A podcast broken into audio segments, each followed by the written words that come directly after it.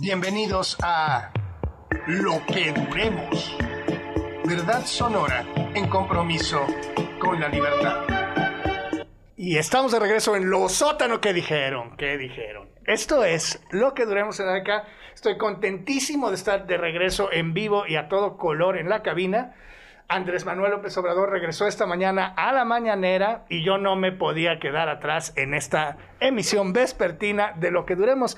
Además, alguien le tiene que cantar las mañanitas a Analí Nuño y que es su cumpleaños y no voy a ser yo porque canto espantoso y les rompo su radio. Pero en cabina estamos Analí Nuño, que es su cumpleaños número 15. Estamos presentándola en sociedad y en los controles está Alejandra Magallanes y ahí de metiche en la cabina nomás, Andrés de la Peña. Estamos contentísimos, bueno, yo, de estar de regreso y estamos durando una segunda semana. Ya es lunes de retar a la censura. ¿Cómo estás, Ana?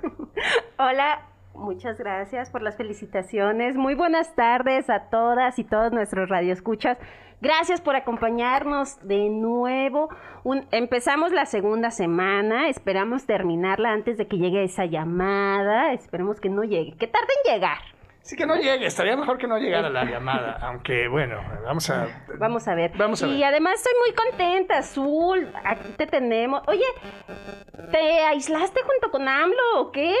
¿Se enferman al mismo, el mismo día? regresan el mismo di,a ¿Qué pasó?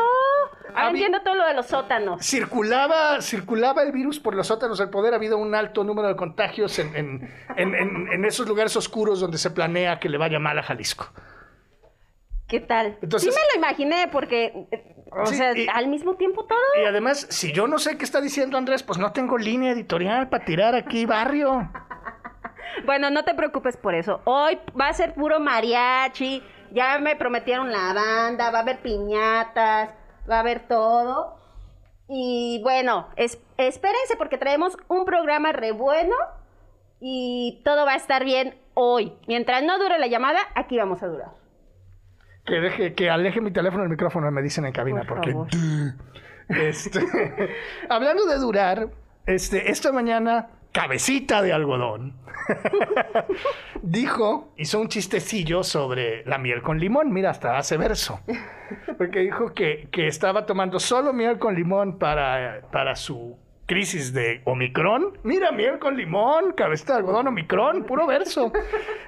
Pero que le ponía. inspirado. Pero que es que es su cumpleaños. Pero que le ponía poco limón porque estaba muy carísimo. Carísimo. De París. Oye, este, pero se nota que le hizo bien, ¿eh? No se ve, o sea, se ve muy recuperadito. Yo creo que nada más un día de los que hizo transmisión en vivo a la mañanera, mientras estaba aislado, se vio mal, pero le hizo efecto el limón carísimo de París. ¿De dónde se lo habrán llevado? ¿En Michoacán, de Colima, de Veracruz? Pues yo, pues la mayoría es de Michoacán, ¿no? Aunque se llama variedad de Colima. Hay dos variedades, de Colima y persa, ¿no? Y están 150 veces, 150% más caros que, que hace un año. Y habría que discutir un poco por qué y cómo afecta el aumento descontrolado del precio del limón ahora que todos queremos tomárnoslo con miel. Sí, eh, definitivamente. Bueno, hay quienes en los memes y todos estos chistes que ya están circulando porque ya saben, el ingenio del mexicano... Bueno, en un minuto sale. Si la vida te da limones, haz millonadas. A ver, ¿cómo me ves hoy? Yo tengo árbol de limón. Ah. Analí está cubierta en hoja de oro en este momento. Ustedes no pueden verla. Me siento Ricky Ricón. Ricky Limón.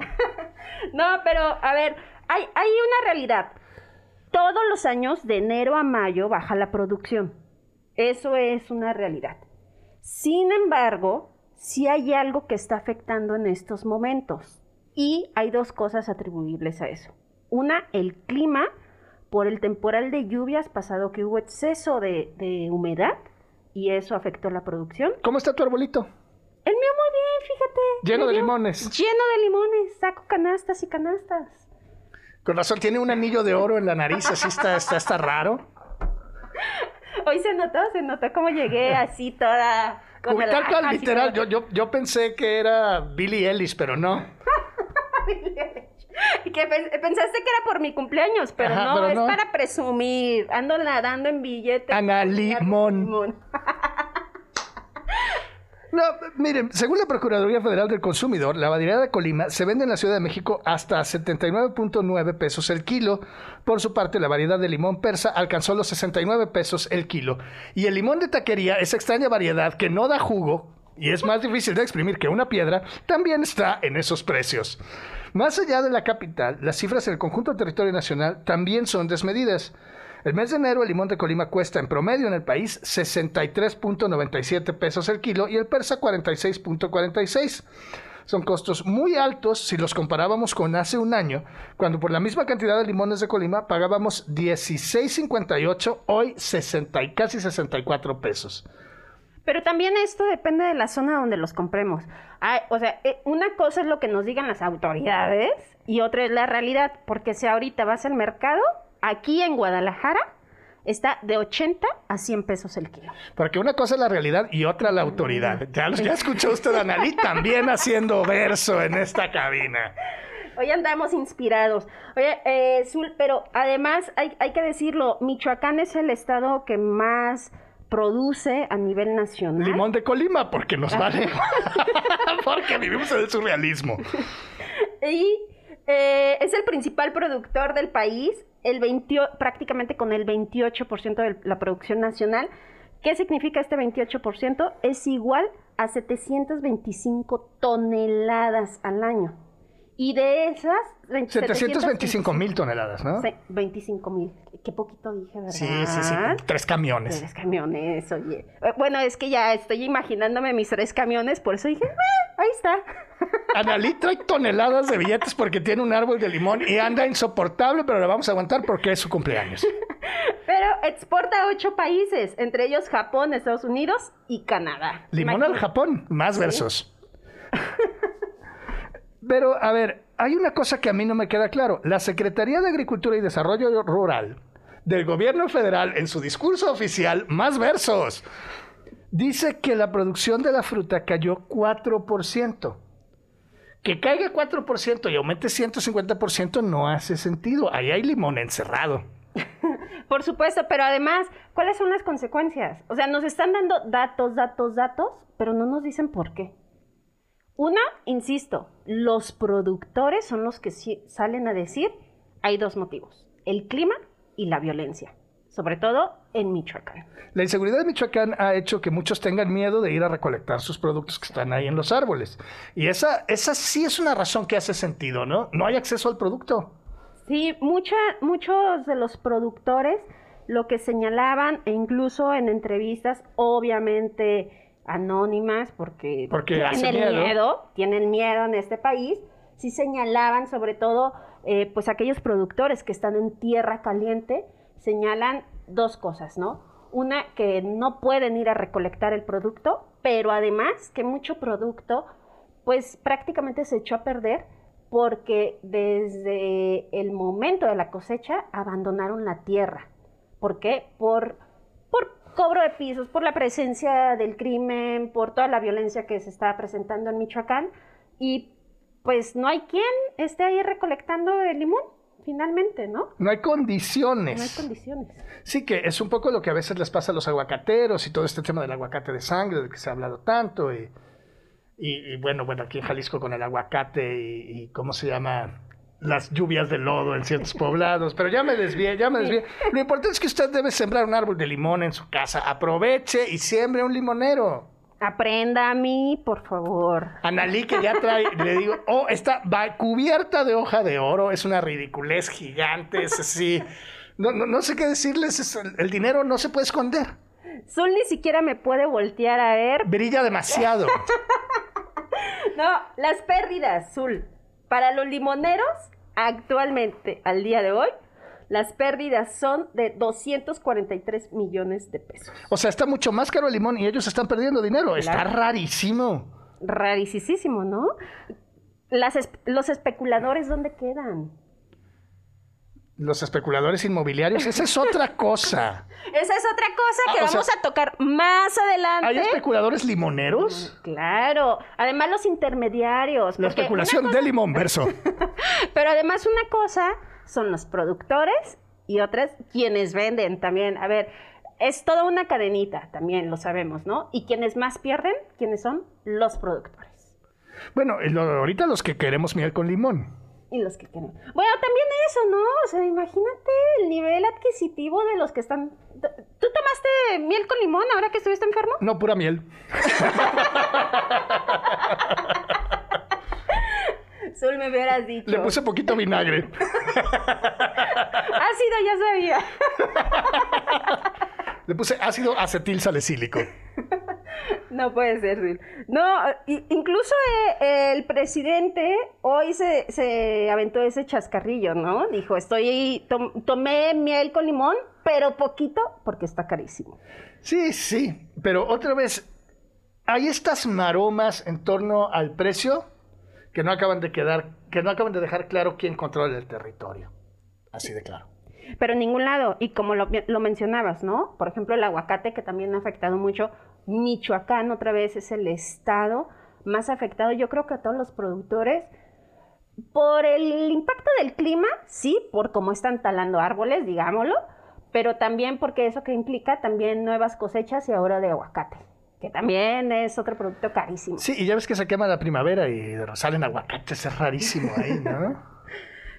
Estamos ya para el corte, ¿verdad? Estamos para Ya nos están viendo feo, así que regresamos. Y estamos de regreso en lo que duremos aquí tratando de encontrarle la cuadratura al círculo de las encuestas. Porque hoy Mural sacó una encuesta del 4 de diciembre, donde el gobernador de Jalisco no es el más, ¿cómo llamarlo? El mejor librado, ¿no? Él mismo da una explicación, pero ahorita entramos a esto. Lo importante es, déjenme ver, déjenme ver, porque me agarraron en curva aquí. Es que es mi primer día. Sí, se nota, se nota que el COVID sí hizo efectos en Zul, aunque él dice que no, que todo bien, que la pasó muy a gusto, que en realidad se encerró nada más porque nos quería ver sufrir desde acá, cortándonos las llamadas. El que más sufrió fue Andrés, al rato les platicará, gracias a Zul. No se crea yo, la verdad fui yo, casi me desmayo.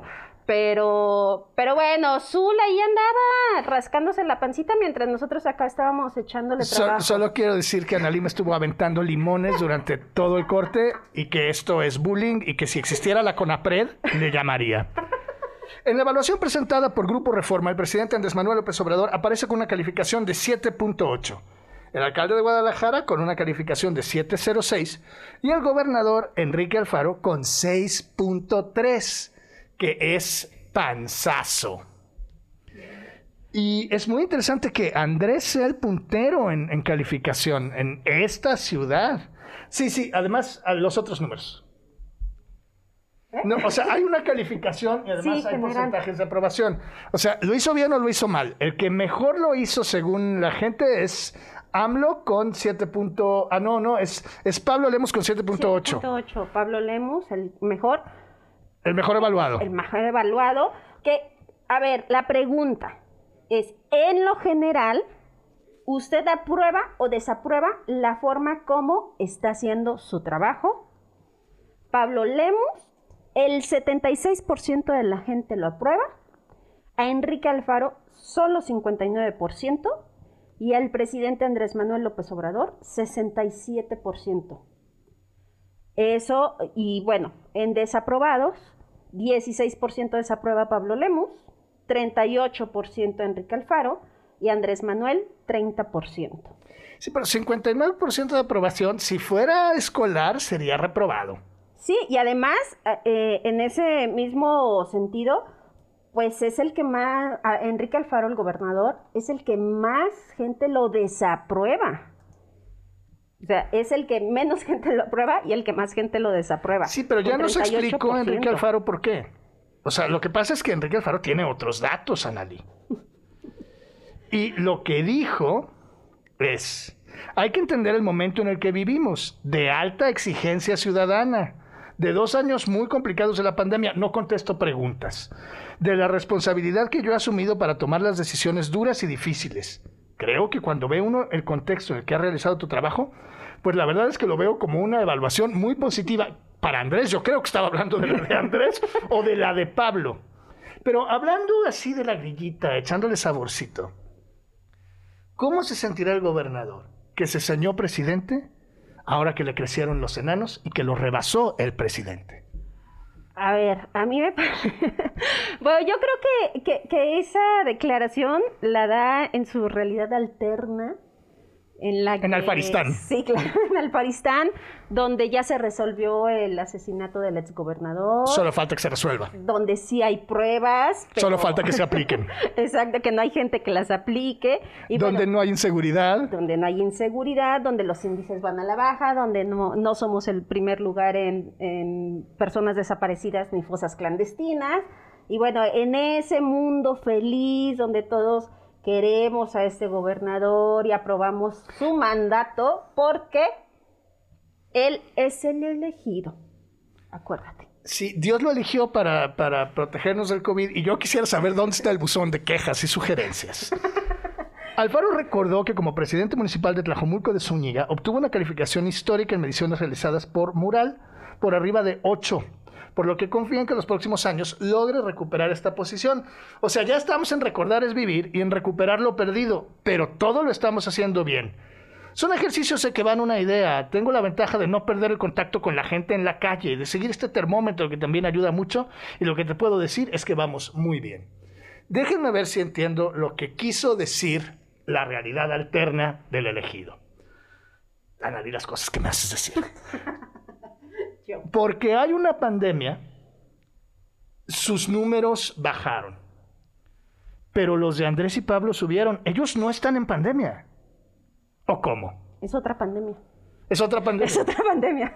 y luego, él va muy bien, pero la gente no, se da cuenta. No se da cuenta. Es decir, las encuestas son un asunto de responsabilidad personal, Anali. Sí. A ver, yo creo que, volvemos al mismo tema no le está permitiendo, no sé quién no le deja ver los datos o no sé cómo es que dice que está al lado de la gente y en la calle cuando no está palpando la realidad de lo que pasa en el Estado, ¿no? La gente no está feliz con la seguridad, no está feliz con los servicios, no está feliz con... Con que le cobren un agua que no hay. Que no hay.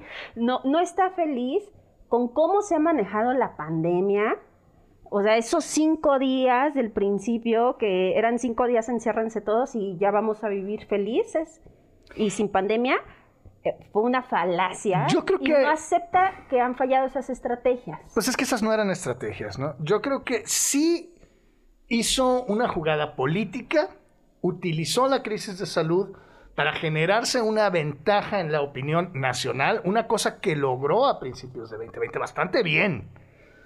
O sea, sí se posicionó, sí estuvo en el número 10 de gobernadores por ahí, este, y sí generó muchas notas nacionales y demás. se, se, estaba posicionando como el anti-AMLO, formó la Alianza Federalista y tuvo un momento de gloria y reflector. El problema es que estaba sustentado en aire y paja. Y las estrategias anti-COVID no eran estrategias anti-COVID, eran estrategias políticas. Y si no, alguien que me llame y me explique qué es la fase cero. Pero además, Zul, a ver, ¿cuánto le duró esta estrategia a nivel nacional? Lo que le duró... Hasta el 4, 5 y 6. no, pero además yo creo que lo, le duró lo que duró los créditos que pidió. ¿No? A ver, también, porque esos créditos no sabemos en dónde se aplicaron, ¿eh? O si se aplicaron, capaz que los tiene guardados, ¿cómo sabes que duraron o no duraron?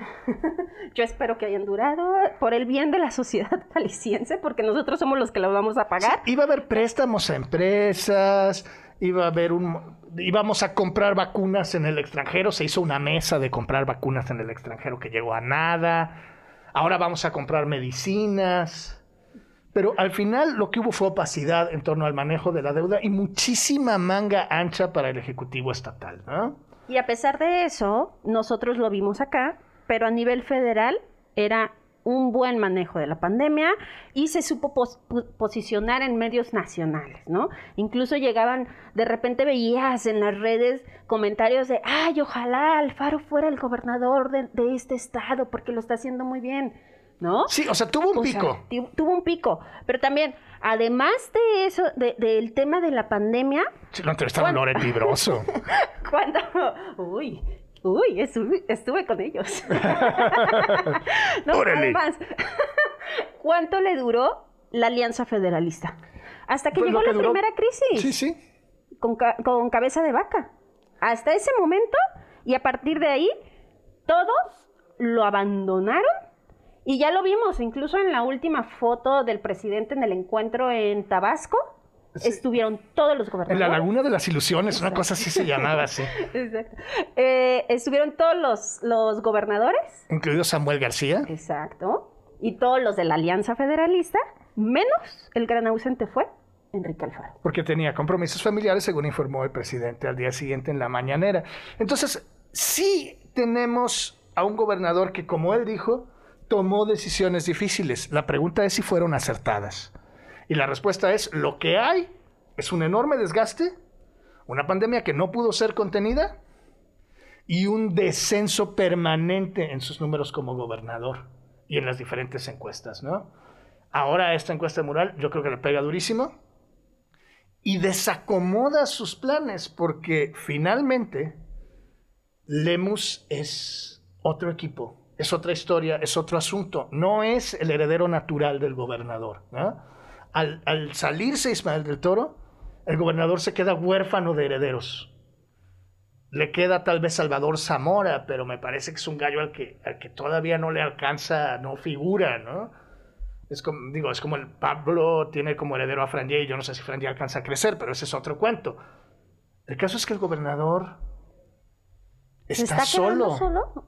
Pues está con su equipo más chiquito, ¿no? Que es este, pues el jefe de gabinete Hugo Luna Ah, bueno, también. Clemente Castañeda ya regresado de la federación, porque el cable a su propio partido en lo nacional también ya no es, ya no es lo mismo que antes. Sí, que además al interior del partido también recordemos que ya hay, ya se está fraccionando al interior del partido, ¿no? Ya Alfaro no tiene el control del partido como. Lo tuvo.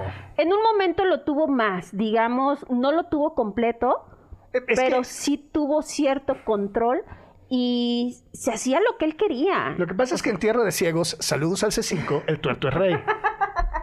Entonces, cuando él era el único astro, digamos, del de, el sistema emesista, pues sí, eh, todo brillaba y giraba en torno a él.